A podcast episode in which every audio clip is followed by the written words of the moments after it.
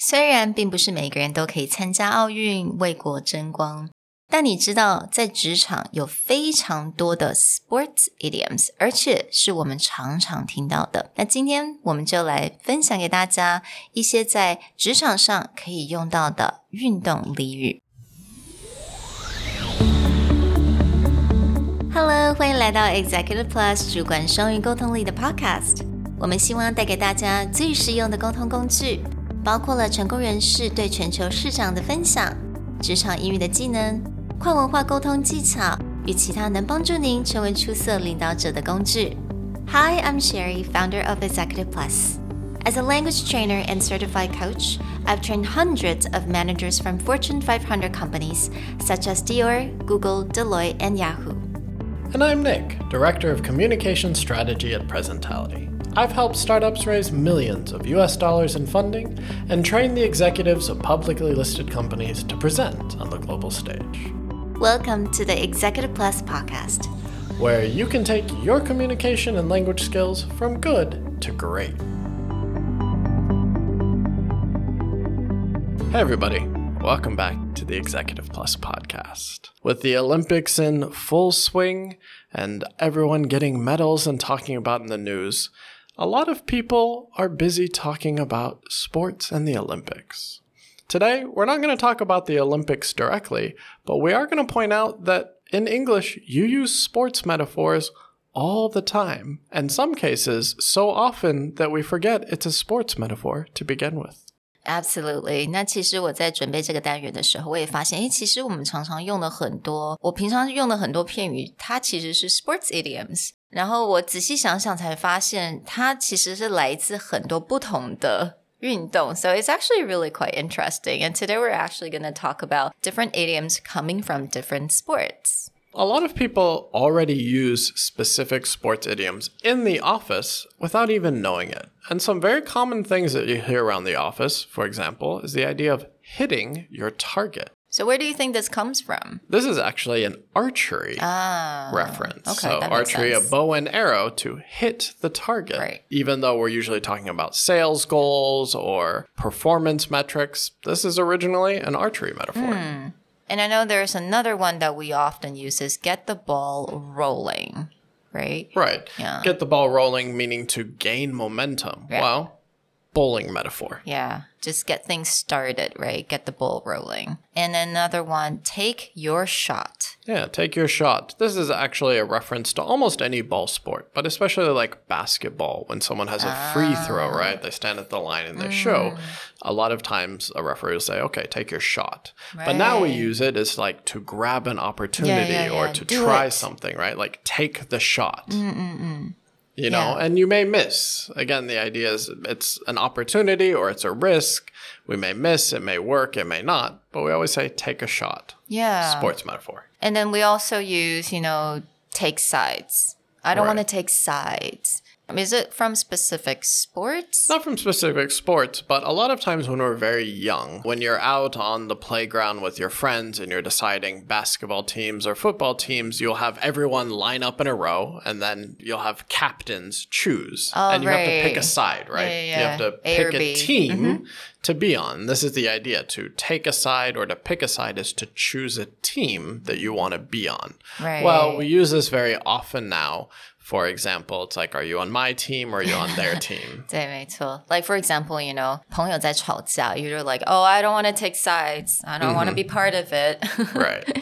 yeah. So these are a lot of common metaphors that you'll hear in the office and probably people use already. So today we just wanted to share a few more interesting metaphors that are related to sports but work really well in an office environment. So the first one's actually related to a lot of sports, which is drop the ball. Right. It's very common in sports, especially baseball, football, where if you're holding the ball and you drop it, there's some very mm. serious consequence for doing that. So, baseball, you catch it and drop it, then you don't get an out. Football, you're running, you drop the ball, it's a fumble. So, you also hear the term fumble the ball, which mm. means that you drop the ball and the thing that you had responsibility for, you're supposed to hold and protect the ball, you have now lost it. Right. So you have failed your responsibility, you have failed expectation, or you've made a huge mistake. Ah, I see. So, you know, when you actually made a mistake，如果你犯了什么错误，或者是你本来预期的并没有达到你预期的，可能是因为你做错什么事情，或者是 something happened，you can say I dropped the ball on that one. Right. So, like a manager may say, "Oh, you know, my team really dropped the ball in hitting our performance goals, hitting our sales goals, Yeah. and I take responsibility." The second metaphor that we want to share is an American football metaphor, but sometimes you'll see this same term used in rugby or other ball sports, and that is blindsided. Yeah, blindsided. 其实这个有一部电影嘛，right? Yeah, the blind side. And that's actually a reference to uh, several things, but including football. 嗯，absolutely. So blindside 就是说你并没有看到这件事情 会发生，你没有预期这件事情会发生。通常我们在职场上用这这个单呃这个 idioms 的时候，是在形容你可能被什么人背叛啊，或者是你完全没有预期这个人会做这件事情，或这件事情会发生。So the idea behind blindside comes from in American football, you have the quarterback, the person whose job is to take the ball and throw it. You're most often either right or left armed thrower. And that arm will be farther back on your body, which means your back is going to be to a certain side. So if you're blindsided, is when someone comes around and will hit that person in the back and they will not see them coming. And in fact, why the movie is named The Blind Side is the main character's position, his job is to protect the quarterback's blind side so that someone will not come around and hit him from behind. But anytime that we get hit by a problem or by a person and we don't see it coming, that's blindsided. So you can say, you know, Jack was blindsided by his coworker who tried to claim the credit of his work. Now, the third idiom that we wanted to share with you guys actually comes from sailing. Yes. Sailing, the idea of getting a second wind. You'll often hear people who were super tired and they needed more energy, and then suddenly they got another burst of energy. They will call this their second wind. Parents may fear this among all things as a child will get its second wind after bedtime, where suddenly they get that burst of energy and then they're ready to go again. You know, you can say, Oh, I got my second wind after having that cup of coffee. Now I'm ready for presentation number two.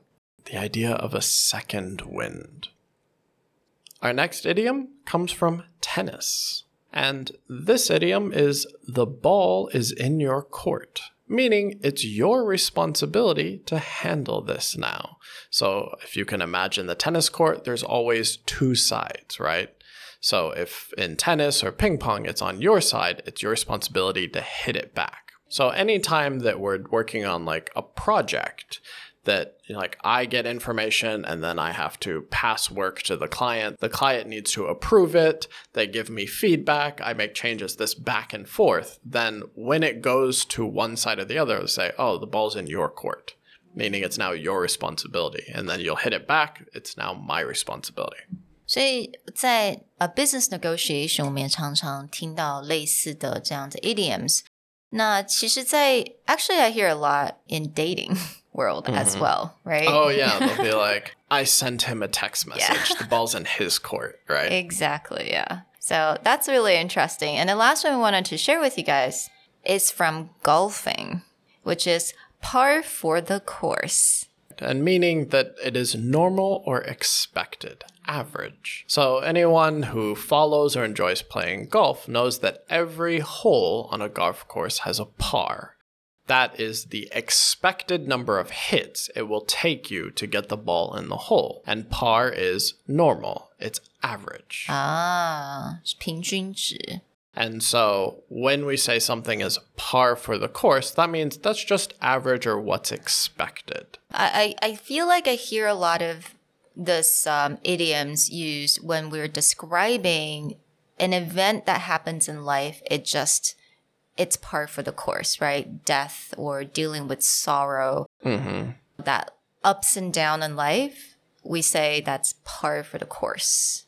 Right. And so for the work environment, you might hear something it's like, oh, over the holidays, we always have to work overtime. You're expected to be here and finish your work before the holiday season. That's just par for the course.